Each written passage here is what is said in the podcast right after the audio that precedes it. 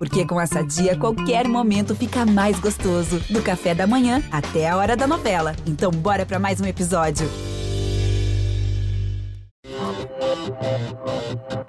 E aí, meu povo e minha pova? Eu sou Luana Xavier. Oi, gente, eu sou a Sabrina Sato.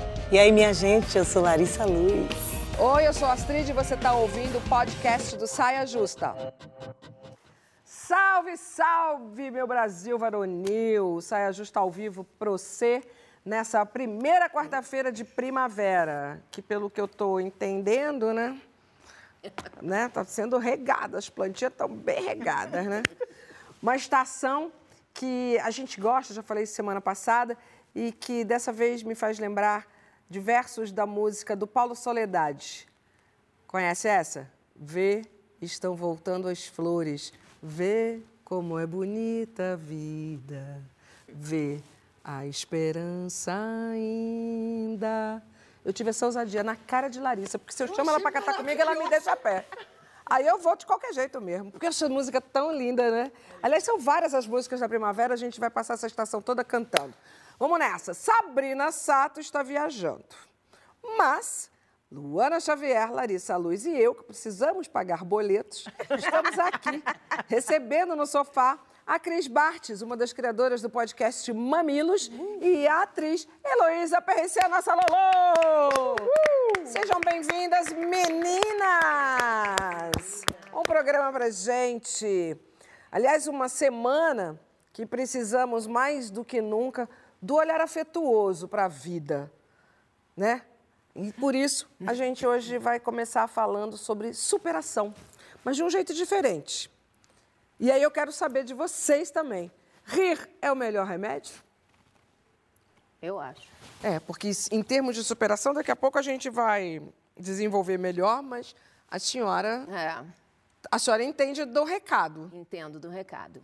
Entendo do recado vivido, né? Nem contado, não, é vivido. Vivido. Eu também é. entendo do recado, mas a sua foi mais porrada do que a minha. É. é bom, se bem que cada um sabe das suas porradas na vida, mas Verdade. eu vi de, razoavelmente de perto e você teve como ingrediente desse seu processo de cura o humor, Tive. o riso, a leveza. Tive. Um dia eu disse para mim, durante esse processo, eu disse assim, eu já contei tanta história para todo mundo, sabe? Agora tá chegou a hora de eu contar para mim, sabe? Eu vou acionar o meu lado lúdico, porque eu estava até conversando agora com minhas filhas antes de eu entrar e eu falando com elas, filha, porque claro que nós mães, né, sempre queremos aliviar os nossos filhos, mas às vezes é bom não aliviar, deixar no perrenguinho, porque existem momentos da nossa vida onde nós não seremos aliviados e nós vamos ser obrigados a achar espaço dentro da gente. Então, é bom que a gente aprenda o quanto antes que a saída é para dentro.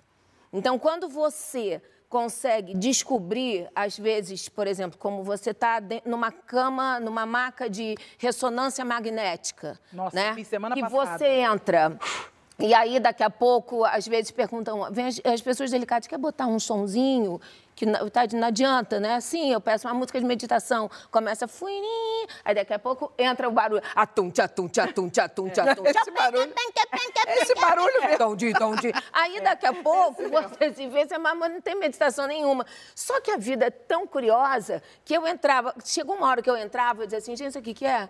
Vai começar a rave. Aí, atum, atum, atum, atum, eu vou, eu vou, eu vou, eu vou. Tá, tá, tá, tá, tá, faz, não, vai, não, vai, não, vai, não. Maravilhosa. Vou sim, vou sim, vou sim, vou. Aí eu começava a inventar uns sons na minha cabeça. E a gente Entendeu? sabe qual foi o final da história, né? E aí fui. O final da história tá aqui, ela contando essa história. E para vocês, rapidamente, rio é o melhor remédio, Cris?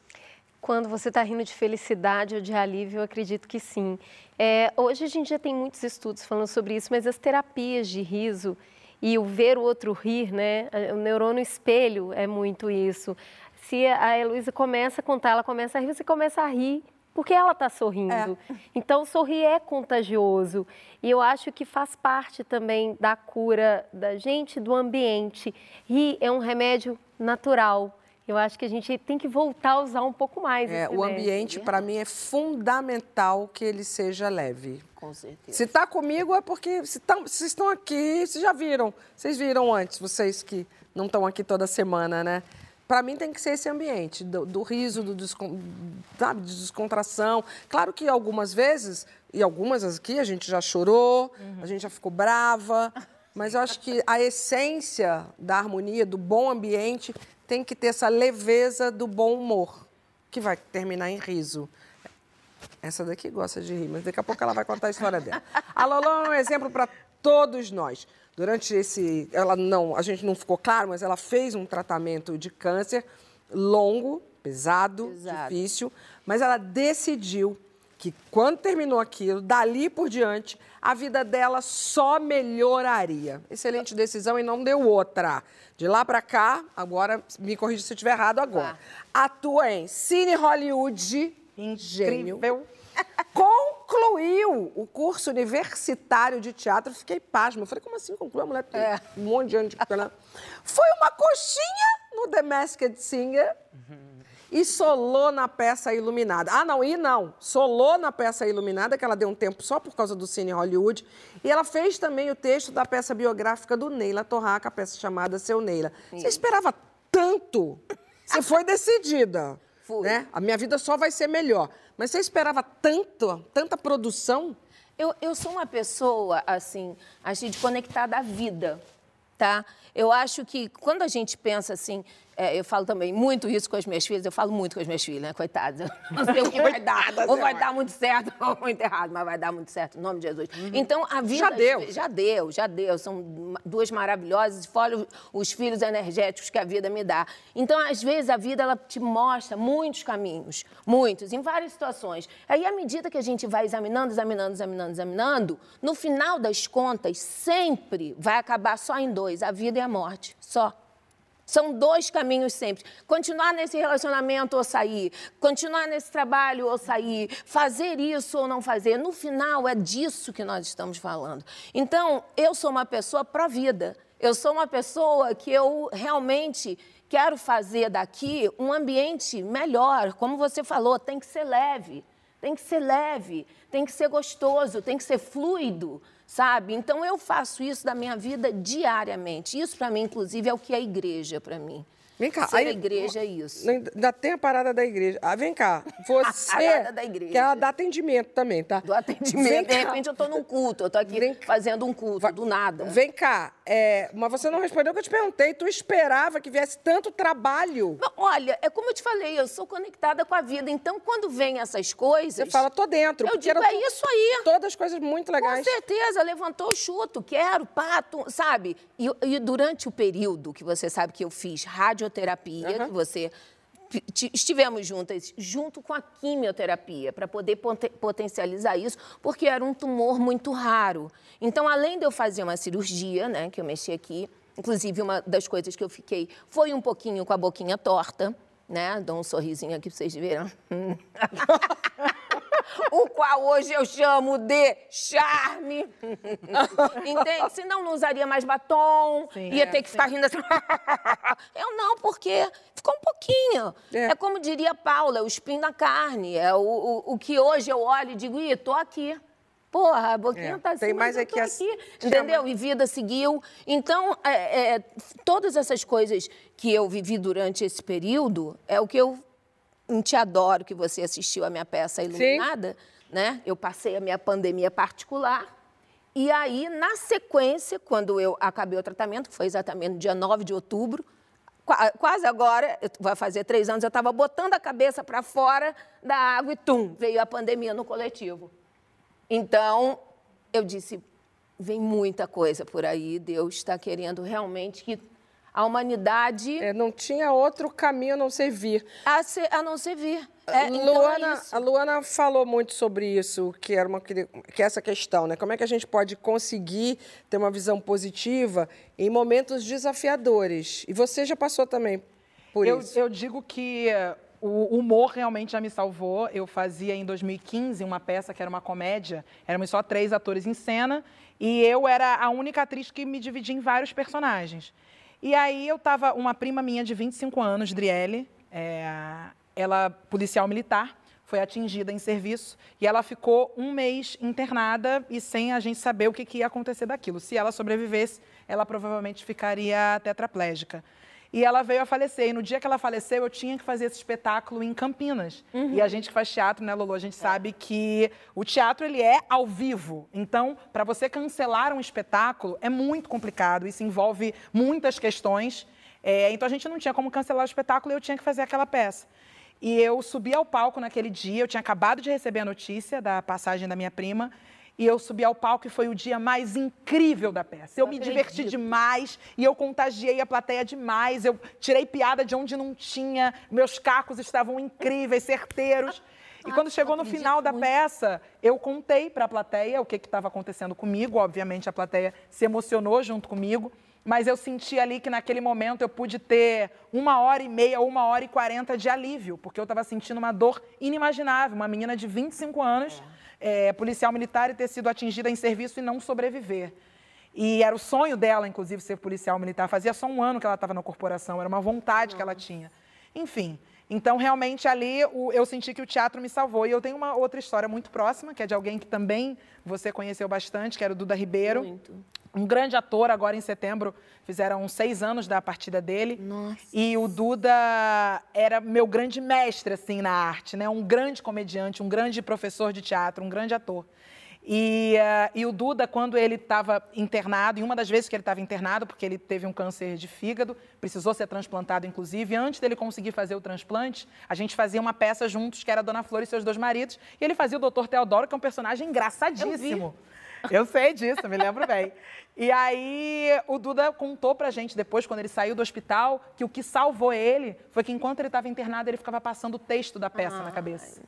Que passar o texto era a vontade que ele tinha de, De assim, eu quero voltar pro palco, eu quero voltar, eu quero fazer esse personagem, eu quero fazer o público rir nova- novamente. Então eu- acho que essas são algumas indicações. conseguiu, de fato, ele conseguiu, conseguiu ele voltou fazer. a fazer o espetáculo. O, o depois de transplantado. Foi um Highlander. É. Ali ele foi tum, tum, tum, tum, tum. Ele foi. E tudo que a gente está falando são espetáculos que precisam do humor. Exatamente. Tem essa, essa, esse, esse recorte. E você, dona Lari, da onde tirar a força? Ah, eu, eu sou adepta também, né? Ao riso, ao bom humor. Eu, fico, eu, eu acho que a gente sente, já tem um monte de pesquisa, como a Cris falou, e a gente sente é, nos nossos dias, no nosso corpo, a ligação entre o psicológico e o, e o físico, né? Entre o emocional e o físico.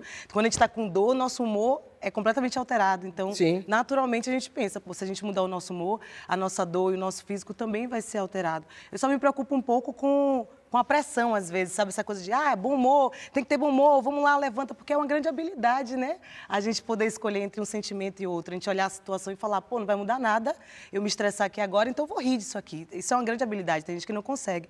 Eu acho que o estado de humor, assim, é um indicativo de muitas coisas. Então, a gente, essa pressão para ter o bom humor, eu fico um pouco preocupada, porque às vezes o humor pode ser um sinal de alguma coisa psíquica, psicológica, alguma coisa hormonal. Então, eu busco, né, assim, trabalhar o meu humor e, e pe- pensar a vida por esse, por essa ótica, assim, né, é, do bom humor. Sou muito grata, inclusive, aos humoristas, às pessoas que fazem a gente rir, porque é, é realmente é, tem realmente um poder de cura muito grande. Mas também não me pressiono, não. Às vezes eu tô legal, às vezes eu tô encuburucada. Mas é bom também quando Não, tá mas você falou das. É claro, e não, e, e- e as questões hormonais, fazendo esse recorte feminino, são muito determinantes no nosso humor. Eu sinto isso mesmo, assim, oscilando e é isso, são sinais. A gente, a gente botou a ciência na roda, estudos da neurociência demonstram que o bom humor atua favoravelmente na nossa saúde mental e física, como a Cris levantou. Mas, às vezes, é, pode sair uma risada num momento difícil, né? De nervoso. Pode.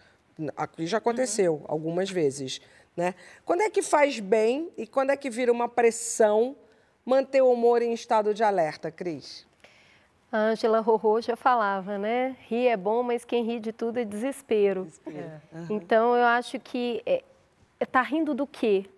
Eu acho que tem um pouco disso. É, o riso é um jeito é, da gente se conectar num espaço de tempo muito pequeno. Se eu falo uma coisa e todo mundo que está próximo ri, a gente fica íntimo naquele segundo. Boa. A gente faz parte do mesmo grupo. Se eu falo e você não riu, não quer dizer necessariamente que a gente está comungando aquele momento.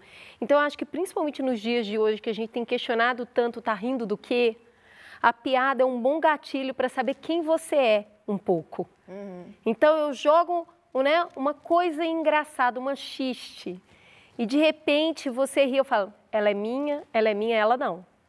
Então é um código humano usado há muito tempo para se conectar ou não, para roubar a cena ou não. E a gente sabe que o humor no Brasil e em muitos lugares do mundo é usado para construir em cima de pessoas que não conseguem se defender. Então, hoje em dia, quando a gente começa a, a elaborar um pouco mais esse tá rindo do quê, né? E, e, a gente falando aqui de rir como uma ferramenta de extravasar, de descarregar também, é, eu acho que a gente pode separar essa conversa em, em dois momentos. Eu acho que tem um recorte de gênero muito claro e um recorte de poder muito claro. Então, nesse recorte de gênero, acho muito importante a gente pensar que uma mulher sobrecarregada é casa, filho, carreira, relação pessoal, a própria saúde, a saúde dos pais. É. Eu vou rir do quê? Desenvolver assim, essa habilidade. Tem uma característica da mulher brasileira, eu acho. Ela ri. Ela Semana ri. passada a gente estava sentada aqui nesse lugar com a Rejane. Fari... Rejane. Farias, Farias. A que faz o filme Marte 1. Sim, E ali tem uma coisa maravilhosa. Ela é essa mulher que você foi é. enumerando aí. Exato. Né? Mas aonde tem a diversão do brasileiro?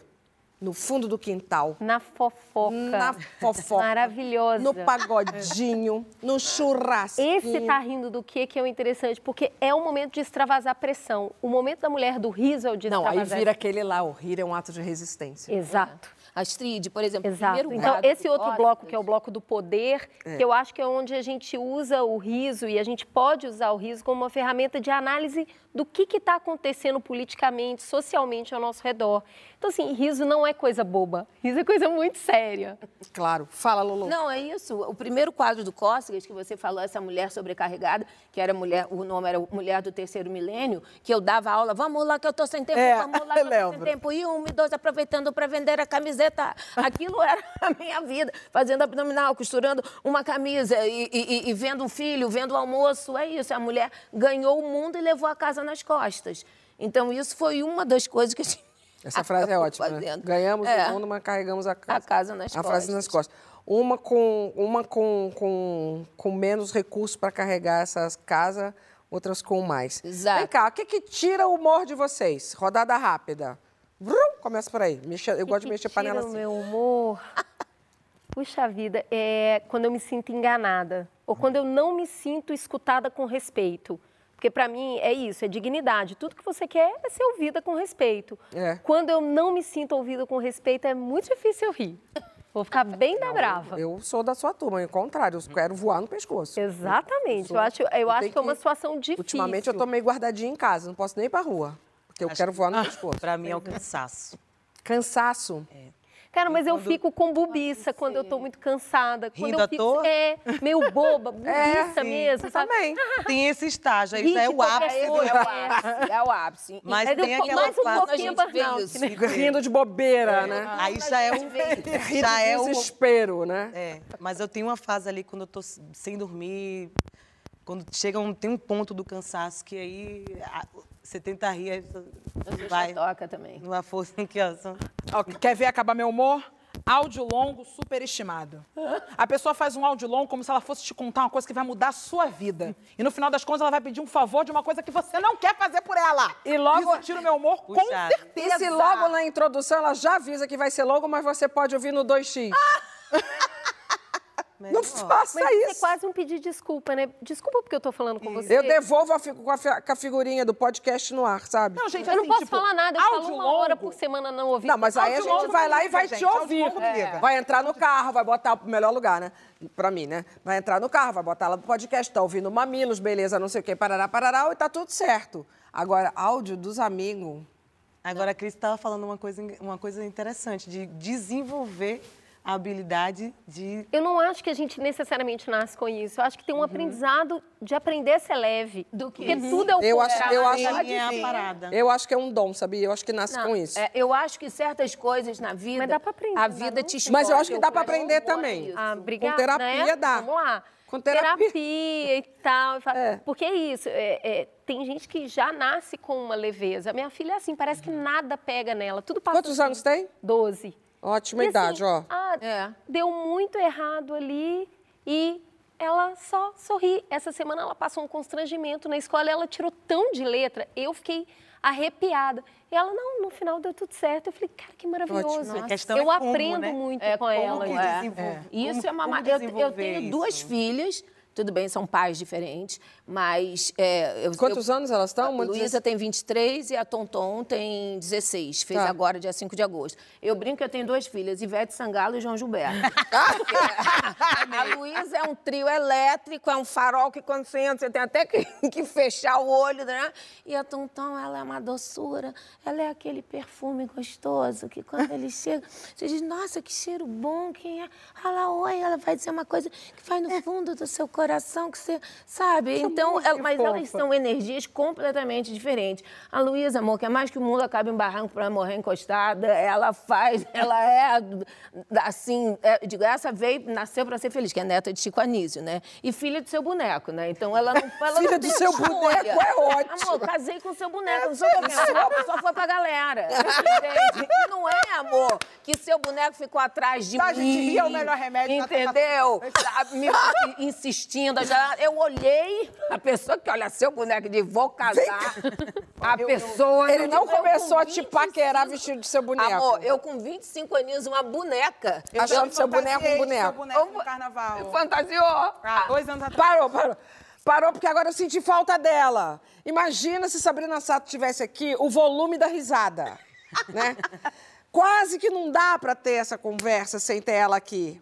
Quase, porque a gente vai ter ela aqui. A Sabrina, aquela pessoa que é a risada em forma de gente, ela achou uma super amiga na semana de moda em Paris e juntas foram fazer um trabalhinho aqui pra gente. Sabrina com a linda, elegante e internacional Bruna Marquezine.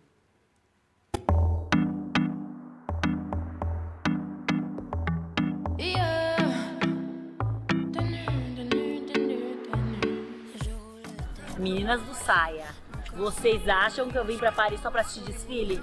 Não, gente, eu lembrei de vocês também, tô com saudade e vou falar agora com a Bruna Marquezine. Estamos chegando aqui no hotel dela.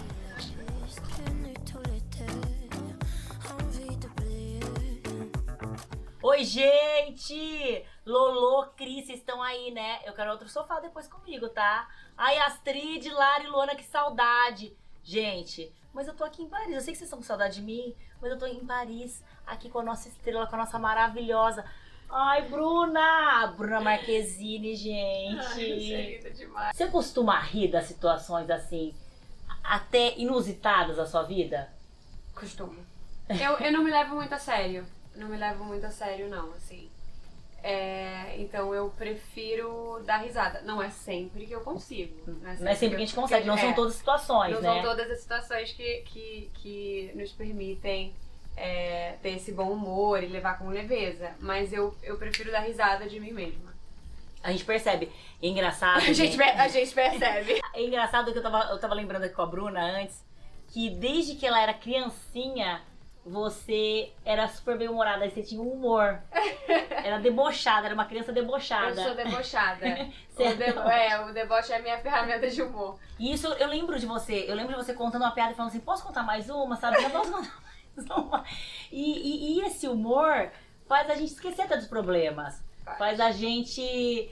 Faz a gente deixar, deixar tudo mais leve, né? Sim. Quando eu vejo pessoas que são muito positivas, às vezes eu me questiono se não tem uma certa ingenuidade. E. Ou e falta até de vivências, De, é, né? de ter quebrado a cara um pouco, de ter sofrido um pouco. E aí eu acho que tem um meio do caminho que eu ainda não conquistei, que eu acho que é o lugar mais interessante pra se estar, que é de, de ser realista, é, mas conseguindo manter uma mentalidade positiva. Porque eu normalmente já vou pro. Já, pra E- derrota. E tem alguma história, algum perrengue, assim, alguma coisa que você já tenha passado na sua vida e que hoje você dá risada? To- vários. Todos. Eu conto tudo como se fosse um stand-up. Como se fosse assim. Na hora você chorou muito, mas. Não, só sofri. E aí eu conto e as pessoas falam, não é muito engraçado? E as pessoas ficam assim, não, é- engraçado não é a palavra, mas que bom que você tá bem. Que bom que, Que você bom que sobreviveu, você que bom- sobreviveu. Eu acho importante também o luto, a dor, sofrer, sabe assim, e não, e não Processar ficar varrendo as por isso, é, e né? não ficar varrendo as coisas pra debaixo do tapete. Com o tempo, conseguir dar risada, né? Porque, o tempo, de porque passou. E si mesmo faz parte. Mas sabe o momento que a gente acho que, acho que o Brasil inteiro chorou com você, assim, de felicidade, de emoção? Foi quando você recebeu a notícia que você ia fazer Besouro Azul. que eu tinha passado. Que tinha passado no teste. Ali foi choro de alegria. Mas um pouco antes, assim, meses antes, tinha cho tava chorando muito, tava sofrendo muito por estar muito desacreditada. Agora é divertido rir disso. agora, é uma delícia agora rir é uma delícia rir Mas enquanto eu tava passando por esse momento, foi uma fase que eu realmente não conseguia sorrir. E eu torço por você como se fosse assim, tipo uma filha minha, sério. Eu tô Porque eu com acompanho, todo o coração. né? eu acompanho muito desde criança. E eu quero te ver brilhar cada vez mais, sempre realizando, fazendo tudo que você tem vontade. E muito obrigada. Você tá atrasada, tá? Você vai Eu se trocar agora eu Vou apanhar já já. e vai se arrumar. Tchau, gente. Daqui a pouco eu tô voltando, que eu sei que vocês estão com saudade de mim também. Beijo. Tá? Você tá. Você Tá, também é, tá ela tá louca de saudade. Ela, ela, a cada passo que ela dá, ela pensa na gente. É visível isso nos vídeos, nas roupas que ela usa, tudo ela pensa na Tá gente. batida, né? Ó, Tá batida. Eu distribuí tá ba- papeizinhos Ah, Achei também Bruna batida. Tá Batida. tão perturbada essa Todo semana, mundo. ela. Parece, parece. que a vida andou muitas perturbando ela. É. Né?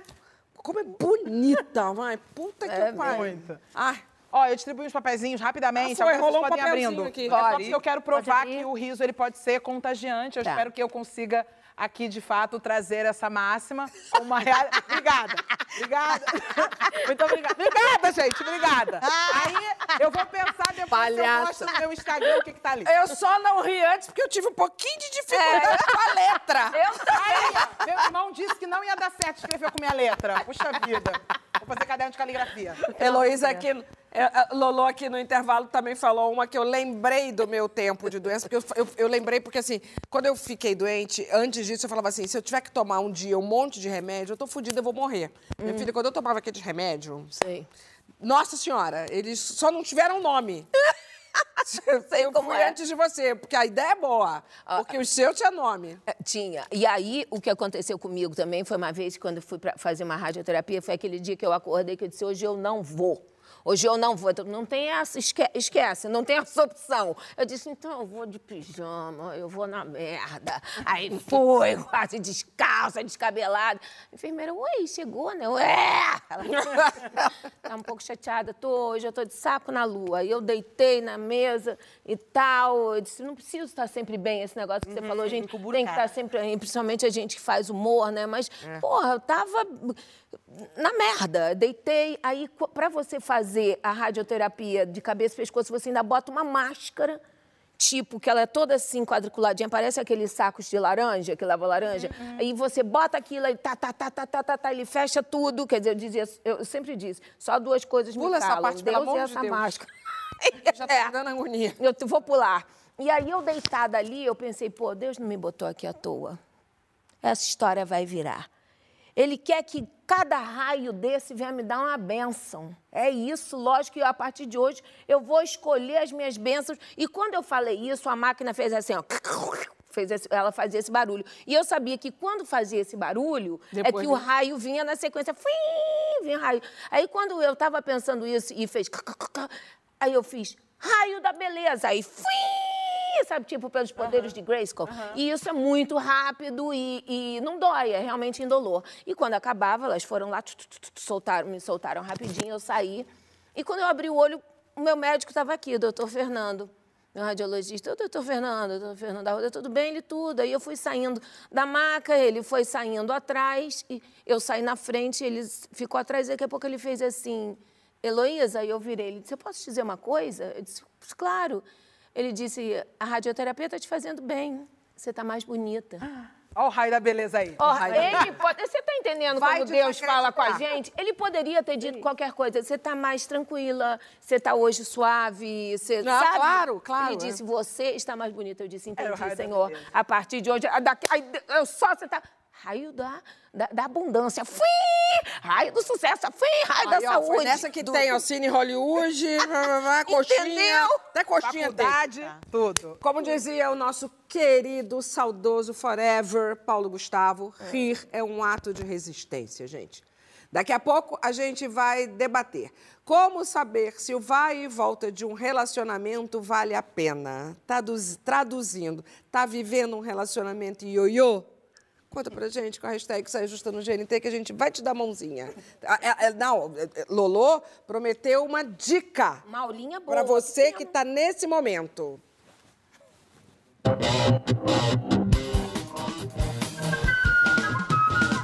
Estamos de volta com o nosso Saia Justa, recebendo hoje Heloísa Perricê e Cris Bartes. Agora vamos falar daquela relação ioiô. Você sabe, aquela que vai volta, vai e volta. Pois é, tá rindo? Especialista no assunto. Ela já revelou que o segredo do casamento dela são os períodos de separação. E ela disse textualmente: só estou casada há 20 porque a gente se separou 20 mil vezes. Verdade. A gente não viveu a hipocrisia, a gente viveu a separação. Seus amigos aguentaram. Ninguém aguenta mais, né? A pessoa toma ódio de quem vive esse Agora, tipo no momento, vocês estão casados, mas não parou Super, não, a gente que desistiu. A gente desistiu de se separar. Gente- é, hoje, eu vou lhe dizer, nós tivemos um, um- começo de relacionamento bíblico, porque no início tudo eram trevas, tá? E hoje eu digo assim, feliz da minha vida que nós vivemos é, com plenitude a interseção dos nossos conjuntos. Porque o que acontece é o seguinte: não dá para você querer que o outro seja aquilo que você quer. Então, eu vivia e vivo hoje com um homem maravilhoso, que a gente já foi, voltou. Né, 20 anos, vamos botar 15, que a gente tá junto, mentira, 20 mesmo, entre idas. Já ficamos nove meses separados uma vez. Não, se chegar a, a- Esse é namorar um, namorar Sim, outro, namorar um, namorar outro, ficar com outro, aquela situação, eu com as quatro, eu com ele, eu sem ele, nós por cima, nós por trás, vira uma zona. Mas, bicho, eu acho que tem que ser é como a história do filho pródigo. Se, se você sentiu, tem que ir. Você não pode ter medo, se sabe? Agora, realmente, meu marido, como eu posso definir Mauro e Mauro, é um totem. O marido é aquela pessoa séria. Ele é diametralmente oposto. Eu não sei, aliás, o que ele viu em mim Eu até já fui hoje. dirigida por ele já uma vez. Você já foi, né? Já. Então, você sabe, meu marido é um chique, a família é chique, os Farias Você são também. chiques. Não, lá em casa não é assim, é diferente. Lá em casa é o damo e a vagabunda. Não, na boa. Lá em casa é o damo e a vagabunda, a verdade é essa. Eu sou SRD, sem raça definida. Mas é o meu jeito de dizer, não é por mal isso. Eu tô falando no melhor sentido, tá? Sou, sou, sou a favor das, da- dos vira-lata total, são os amores da minha Total, vida. é. Então, eu estou me elogiando, na minha concepção, estou me elogiando. Mas eu sou uma pessoa que eu sou muito agitada, eu sou muito. é, eu faço muitas coisas, eu falo com muita gente. eu tô- Meu marido, não, meu marido é tímido, ele se dá com cinco pessoas, ele vai fazer uma coisa, ele analisa duas mil horas aquele negócio, entendeu? Tem uma situação de um carro, uma vez a gente estava saindo de carro, o pneu furou. Era um pajeiro enorme, entendeu? Aí, pô, aquela situação, domingo à noite, onde a gente saindo do Fashion Mall, eu, caraca, todo mundo saiu do carro, eu saí do carro, tava ele, eu, pô, e eu já olhando quem pode ajudar, o que, que meu marido fez? Pegou o manual. O Pajero tem quatro rodas. Eu, oi, ei, dá pra quem ajudar aqui a trocar essa roda? Veio dois, quatro. E como meu marido é um homem muito teórico, né? Ele é muito. Ele, ele viaja. Os livros que ele lê, assim, o mais fino, entende? Então, ele tem um ritmo, um ritmo de comer que é diferente. Entende como, o que, que A gente já acontece? que a entendeu pessoa vai e tudo. volta. E aí, só que o que, que acontece? A gente entende que as diferenças talvez seja o que faz ir, né? E Mas O que faz voltar são as mesmas diferenças. Mas sabe o né? que exa sabe é se por- é quando você passa a olhar aquela pessoa como alguém complementar. Tu não vai Então- analisar nada. Peraí, porque a gente, antes de você analisar com a sua experiência, a gente vai ter a voz do conhecimento, do saber, que deve ter lido livros assim, assim, assim, que não é o seu marido, Ufa, né? deu até vai saber gelo. se vale a pena esse vai, vai, sem fim, ouvindo o ponto de vista da psicó... ponto de vista estudado da psicóloga, terapeuta sexual e educadora em sexualidade, Ana Canosa. Relacionamentos ioiô revelam muitas vezes uma dificuldade de solução de conflitos na conjugalidade. Esses conflitos, eles podem ser de ordem sexual, eles podem ser de ordem de convivência, dificuldades na convivência, eles podem ser de ordem do papel psicológico que cada um exerce na vida do outro, ou também questões de como acomodar o desejo individual com o projeto comum. Sem dúvida nenhuma que alguns casais conseguem se beneficiar das relações ioiô, justamente porque há uma certa tensão e interesse na pessoa do outro. Pode parecer contraditório, mas quando eu tenho né, a esperança de me reconciliar com a outra pessoa, eu foco a minha energia e meu interesse naquela pessoa. Então, se você compara casais estáveis que conversam pouco sobre a relação, sobre as suas insatisfações e colocam pouca energia nessa melhora da parceria conjugal, os casais ioiô, toda vez que estão separados e ainda mantêm interesse com os outros, eles acabam conversando mais sobre os problemas e renovando o interesse em melhorar a relação quando eles desejam né, se reconciliar. Claro que pesquisas também vão demonstrando que essa instabilidade ela pode também provocar o próprio ioiô. Então eu volto para a relação, mas eu volto inseguro, eu volto insegura achando que aquilo não vai funcionar e isso já gera né, uma dificuldade de resolver conflitos possíveis. Mas eu acredito que alguns casais, eles se, eles é quase como se eles conseguissem encontrar uma estabilidade na própria relação ioiô, porque assim eles funcionam melhor. O que, que você falou? Não, eu tô dizendo, encontrar a vida é realmente tão instável, tão insegura, que quando você consegue esta- en- encontrar uma estabilidade em cima disso, é um grande segredo. Agora, o que aconteceu no meu caso, primeiro, eu acho que eu, eu e o Mauro realmente havia há entre nós amor e cumplicidade Claro. e admiração, entendeu? Era alguém que mesmo que se eu viesse a me separar, eu gostaria de ser amiga. Nós temos uma, uma solução familiar super maravilhosa, que é o meu, os seus e os nossos, né? Porque ele tem três filhos do primeiro casamento que eu amo. Eu tenho a Luísa do meu primeiro casamento, que ele, do meu segundo, que ela, ama, e nós temos a Tonton, né? Então, os meus, seus e os nossos, em que nós convivemos super bem, nós nos damos super bem. São pessoas que eu amo, independente de ser E Mauro, parou de com a ser Paulinho. ioiosice, né? Parou com a ioiosice. Olha, eu vou lhe dizer uma coisa. Porque essa dá trabalho esse vez- negócio de casal ioiô. Muito. Não, e você fica sem graça. Porque eu me lembro que às vezes eu chegava numa, na festa sozinha, as pessoas olhavam assim de longe e falavam assim, tá assim, assim. Eu ficava- tinha vergonha de perguntar, entendeu? Porque eu não sabia aí como é que tá, Maria, a gente separou. Sabe? Aí e eu- eu e tenho- você sabe, só para dizer, você sabe que você está vivendo um relacionamento neurótico, essa é a dica que eu queria dar. Ah, é Quando você conta às pessoas que você separou e as pessoas não te acolhem mais. Ao contrário, elas riem e ainda te expõem para todo mundo. Gente, separou de novo, hein? Você vira meio uma chacota, entendeu? No meio. Vira o meme mundo. ambulante. Vira um meme ambulante. que Você tem É, vergonha. Luana. Não, tem um negócio de um exercício que, que eu li que dá pra se fazer quando você tá em relacionamento joioso pra você não correr risco de voltar pra uma relação que você já sabe quais são os erros, o que que tá errado ali no seu parceiro ou na sua parceira. Então o exercício é o seguinte, você vai anotando tudo que aquela pessoa fez de ruim e que te motivou a querer a separação. Aí você bota um bloco de notas. Só que a segunda opção, que é aí a que me coube como amiga, uma vez em específico, que foi a minha amiga ia me contando todas as merdas que o fulano fazia, todas. Aí ela disse assim, um belo dia, quando ela terminou e falou, agora é decisivo, não quero mais voltar. Mas aí ele começou a ligar pra ela, sabe, tentando dar mil desculpas, mil justificativas, dizendo, eu vou mudar, dessa vez eu vou mudar. Aí ela me ligou e falou, amiga, me fala agora, tudo que ele fez de ruim, me lembra, me lembra, pelo amor de Deus. Era pelo amor de Deus. Aí eu fui falando pra ela, tá, tá, tá, você quer toda a lista? Tá, tá, tá, tá, tá, tá, tá, tá, tá, tá, tá, tá, tá, tá. O que que aconteceu depois? Eles voltaram e eu, eu... Ficou na merda. Fiquei é isso que a pessoa toma ódio. Porque aí, o que, que acontece com você? Seu amigo que você falou mal, que acha, que cai na, na inocência de dizer, quando você separa, se separou de fulano, posso dizer uma coisa? Nunca gostei. Posso falar? Aí vem outro, pode ser, não te merecia.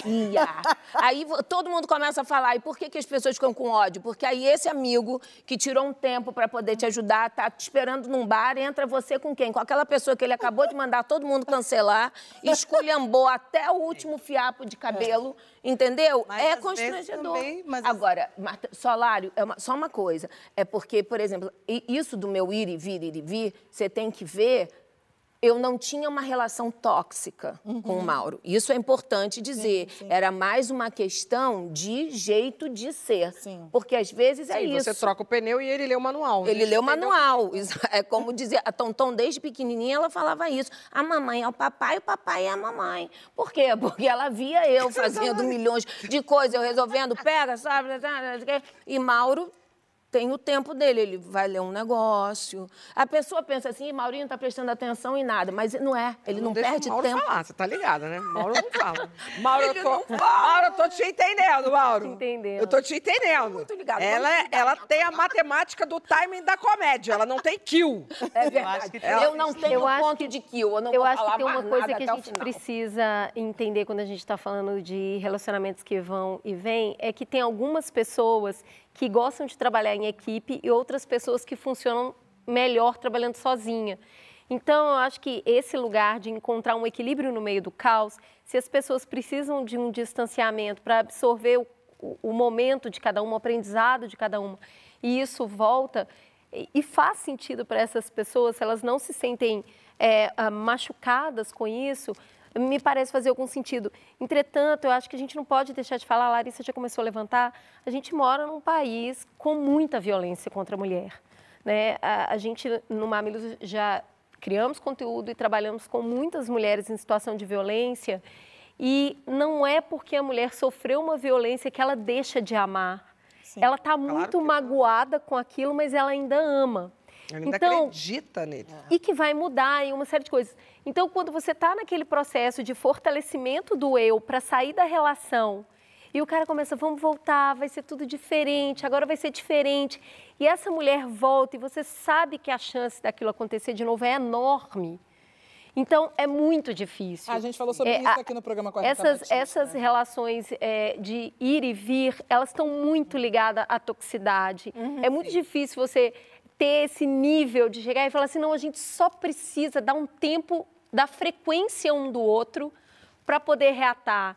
Né? Eu preciso dar um Não, tempo o- do jeito O ponto dele. de vista da psicóloga, né, que, que tem dinâmicas de casais que funcionam muito bem assim, porque eles precisam discutir o tempo todo essa relação e ter distanciamento com essa relação. Ok, se tiver nesse nível, nesse patamar. E é difícil chegar nesse nível, porque tem uma outra condição também para que eu acredito que exista para essa relação, é que você volta porque é um lugar que você já conhece. E a vida hoje já é muito instável, né? A gente tem reaprendido diversas coisas no mundo.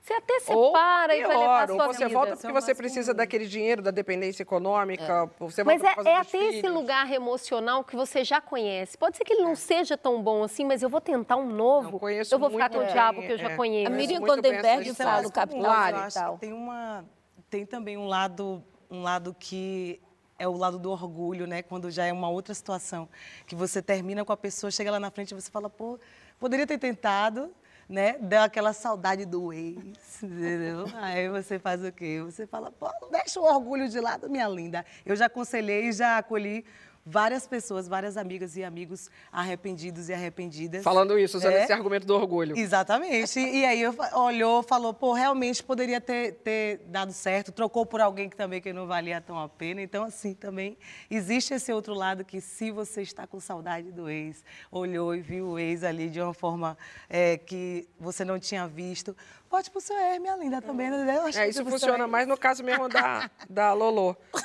Que é isso, mas eu conheço a, a experiência da minha mãe, que eu já contei aqui algumas vezes, foi essa do tóxico, acreditando que ia mudar. E não mudava. Mas você não acha que isso é uma geração, não? Você falando assim da Ah, não é mãe? não. Não, não é geração, porque Não, hoje a gente está não é vivendo os índices mais altos de feminicídio que a gente Não tem é. no país. Agora, eu, eu gosto também É. de pensar que a gente... Infelizmente, Eu, quando E, em infelizmente, é uma relação- coisa que parece que a gente não aprende. né, que, que essa máxima não funciona, não vai melhorar.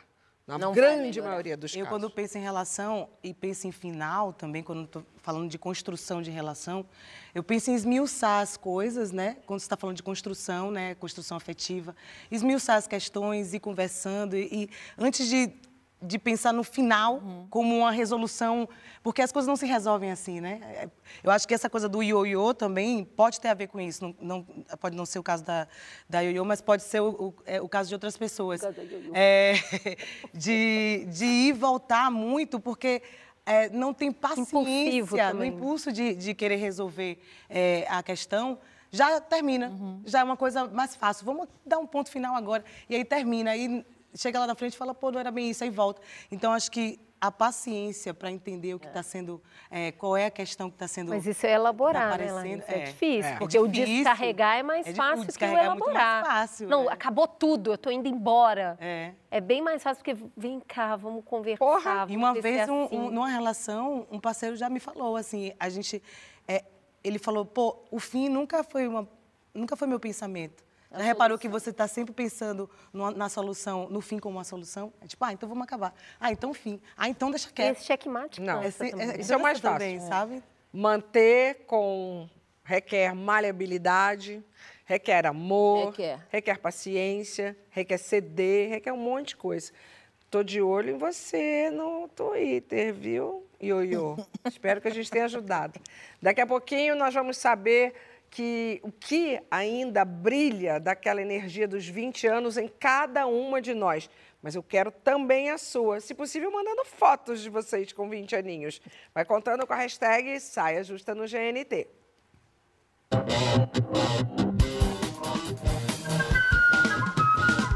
Estamos de volta. Ó, estamos de volta e a gente sentou mais bonita. Todas! Porque estavam todas assim, ó. A pose original, ó. Só na fofoca. Aí voltou. Estamos de volta com o nosso sofá, com Cris Bartz, muito bem vestida, perna muito bem cruzada. Obrigada. É, escarpã incrível. E Heloísa Perricet também muito bem vestida. Muda. Escarpã incrível, muda. Mentira. O assunto. Mentira, não. Mentira que ela vai ficar muda, né? O assunto, de repente, 20. Ou o que guardamos em nós desse período tão cheio de novidades na vida. Você sabe que eu não lembro direito? Brincadeira. Lolo, primeiro, parabéns pela sua energia neste Obrigada. momento. Porque depois de três décadas, comecei o programa falando isso, foram três décadas né, atuando no teatro, na TV, no cinema.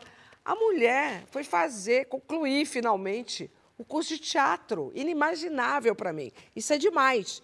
Mas, para a gente atestar a felicidade do que foi isso, a gente conseguiu achar uma colega sua desse tempo aí da escola para dizer como foi essa experiência, de escola não, de faculdade, né? Como foi essa experiência de ter você como colega de classe. Ah, é?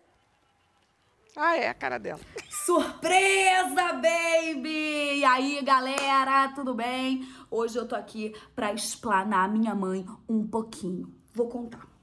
O caso foi o seguinte: eu tava na faculdade e eu precisei trancar quando tava conseguindo conciliar. Quando entrou a pandemia, eu pensei, hum, é chance de voltar. E minha mãe pensou, hum, minha chance de começar. Ó o negócio. E aí ela ia entrar no mesmo período que eu, tá? E aí eu falei, você não vai ser da minha turma. Você não vai entrar na minha turma, não vai dar pra gente ser da mesma turma. Porque deixa a mamãe, deixa a mamãe. Você vai, você não vai.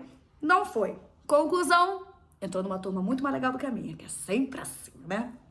Aí, enfim, passou o primeiro período, ela tá com a turma dela ou com a minha. Várias pessoas da nossa turma trancaram. Então, o que aconteceu? A turma se uniu em um. Aí a gente ficou na mesma turma. Super legal, pensei, legal, estudar com a minha mãe, né? Eu não vou poder faltar, não, não que eu faltasse, eu ia sempre, mas assim, minha mãe vai estar em todas as minhas aulas. Legal. Eu começava, entrava na aula, não sei o que, daqui a pouco eu recebi uma mensagem. Liga a câmera! Vou ligar não, tá? Não Vou entrar com uns cabelos assim, vou ligar não. Daqui a pouco ela ligava o microfone. Ô, Arnaldo, eu acho que a gente podia também pensar por um outro lado, né? Que é um lado. Eu falei, a aula nem é, nem é sobre isso, tá? Na época, meu namorado passou, ele ouviu, uma hora ele falou assim: sua mãe tá dando aula? Porque ela não parava de falar. Baby, te amo! Mesmo você mandando eu ligar a câmera com o cabelo pro alto. Beijo! Maravilhosa essa menina que você já apelidou aqui de Ivete Sangalo. É, não, não tem É, tem Luísa, colega aí, hein? Não, ela é. A, a Luísa, ela é filha minha, com seu boneco, neta de Chico Anísio. Eu tenho uma foto que é maravilhosa. Eu de Tati, Lug de seu boneco, Chico Anísio, professor Raimundo, e o carequinha até aqui atrás e, e Luísa no meu colo. Ingrid olhou isso, ela disse assim: essa menina não podia ser normal nunca. Isso aqui é a mãe, o pai, o avô e o melhor amigo. Como é Quantos que anos? pode? É, Lu- Luísa, quantos anos ela tem? Luísa tem 23, É, fez a, esse a ano. Luísa foi convocada exatamente para a gente falar dessa fase da vida, né? Saia Justa, que está fazendo 20 anos agora, nesse ano de 2022, a gente resolveu celebrar é, durante o ano inteiro e hoje a gente vai saber como todas aqui eram aos 20 anos. Então eu vou direto para a pergunta, que a gente vai vendo a foto por foto e eu quero saber de cada uma de vocês o que que faz você se sentir com 20 anos de novo. Basta olhar as fotos. Eu quero ver. Vamos começar com a sua. Ali eu, do lado de Maitê. Guerreiras do Amor, 1988, Domingos de Oliveira. Coisa pra Olha caramba. Luísa? Tomé ali no canto? É, Luísa Tomé, é Priscila Rosenbalda, Edina Bernadelli, Duaia Assunção, eu atrás de Duaia, ali do lado de Maitê. Maitê! É. E aí? Como Ah, era? Olha, eu me sinto com 20 com experiência de 33, 36, entendeu? Eu tô com, com 30 e... Parei nos 30, né? Tá. 30 e 26. E eu... 30 e 26. É. Gostei dessa idade. Tô com 30 e 26, não minto. E eu, eu me sinto ótima, eu sou conectada com meu espírito, com meu ser interior, então vou estar aqui nesse planeta até quando Deus quiser. Nada a pedir, muito a agradecer. Vem cá.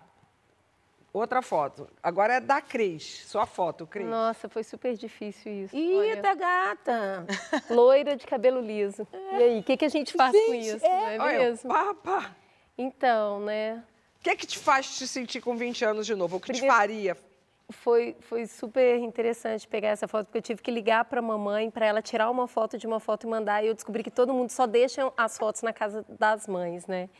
É, eu, eu sou uma pessoa muito interessada nas outras pessoas. É, conhecer o universo que, que é o outro sempre me atraiu. Então, sempre quando eu estou numa dinâmica de descoberta, eu me sinto de novo com 20 anos e eu tenho o privilégio de trabalhar com isso, né? É. Toda semana eu estou descobrindo o outro e como esse outro se relaciona com o mundo. Então, é, o meu não saber, a minha ignorância, o meu ver pela primeira vez continua acontecendo com muita frequência.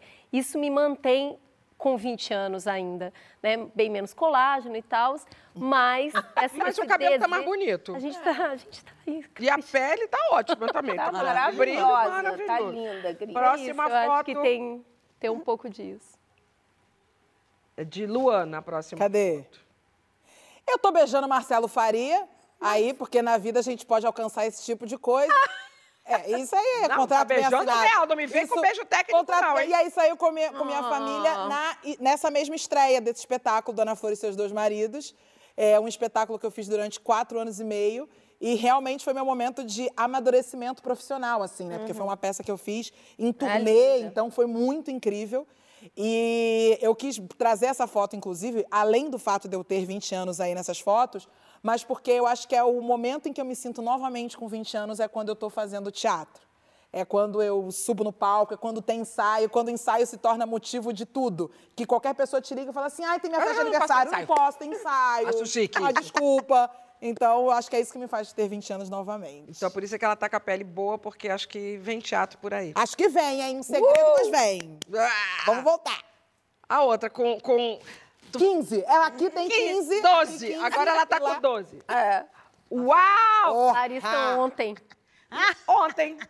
Ontem ali na Bahia. Ela mete música, ela mete Não, porque dança. esse cinto tá super na moda. Tá, gua- guardou ele? Você acha, amiga? Total, minha filha. Passarela na, em Paris. Vou procurar.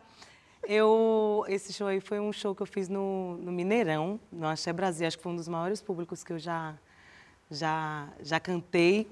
E acho que eu sou um pouco Luana, assim. Acho que eu me sinto com 20 anos quando eu estou no palco, quando eu estou criando. A cada música, eu sinto que eu renasço, sabe? A cada criação, a cada letra nova, a cada contato com o público novo me faz voltar lá e sentir esse frescor aí. Ah, essa energia de, de novinha.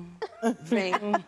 Vem. Ai, novinha. pode estar também, tipo, voltando lá pro bloco 1, né? Às vezes pode estar acabada, muitas vezes está acabada, cansada, menstruada, mal-humorada, mas quando pisou ali, Aff. minha Verdade. filha baixa um troço.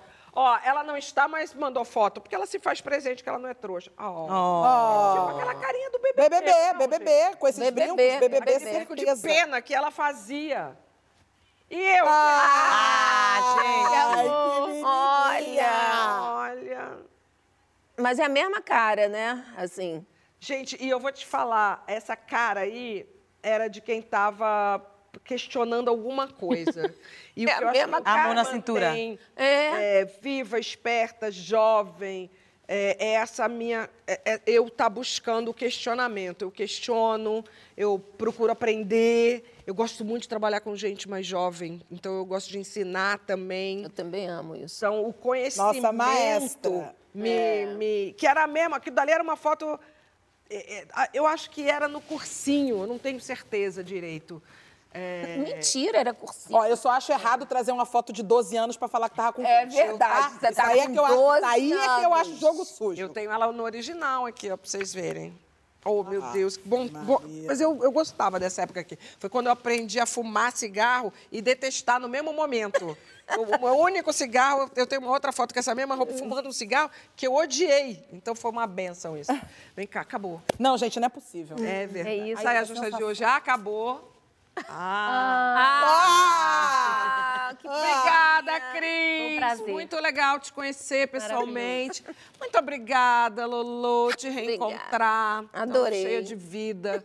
Tão ligada no 220, isso é muita, muita bênção. Semana que vem a gente volta com Sabrina.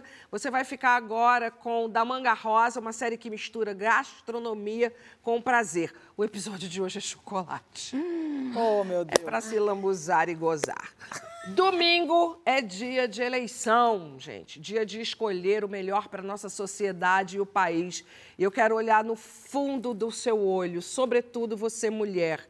Não deixa passar essa oportunidade. É o momento mais importante da nossa vida. É o momento que a gente está ali dentro daquela, né, daquela, daquele, daquele guardadinho ali. A gente e o nosso futuro. Está ali. Ninguém é dono do seu voto, seu voto é seu. Muita pesquisa, muita reflexão na escolha dos candidatos e candidatas. Um novo dia vai raiar e a sua hora, a nossa hora vai chegar. Tô certa disso. Até semana que vem, Brasil! Beijo!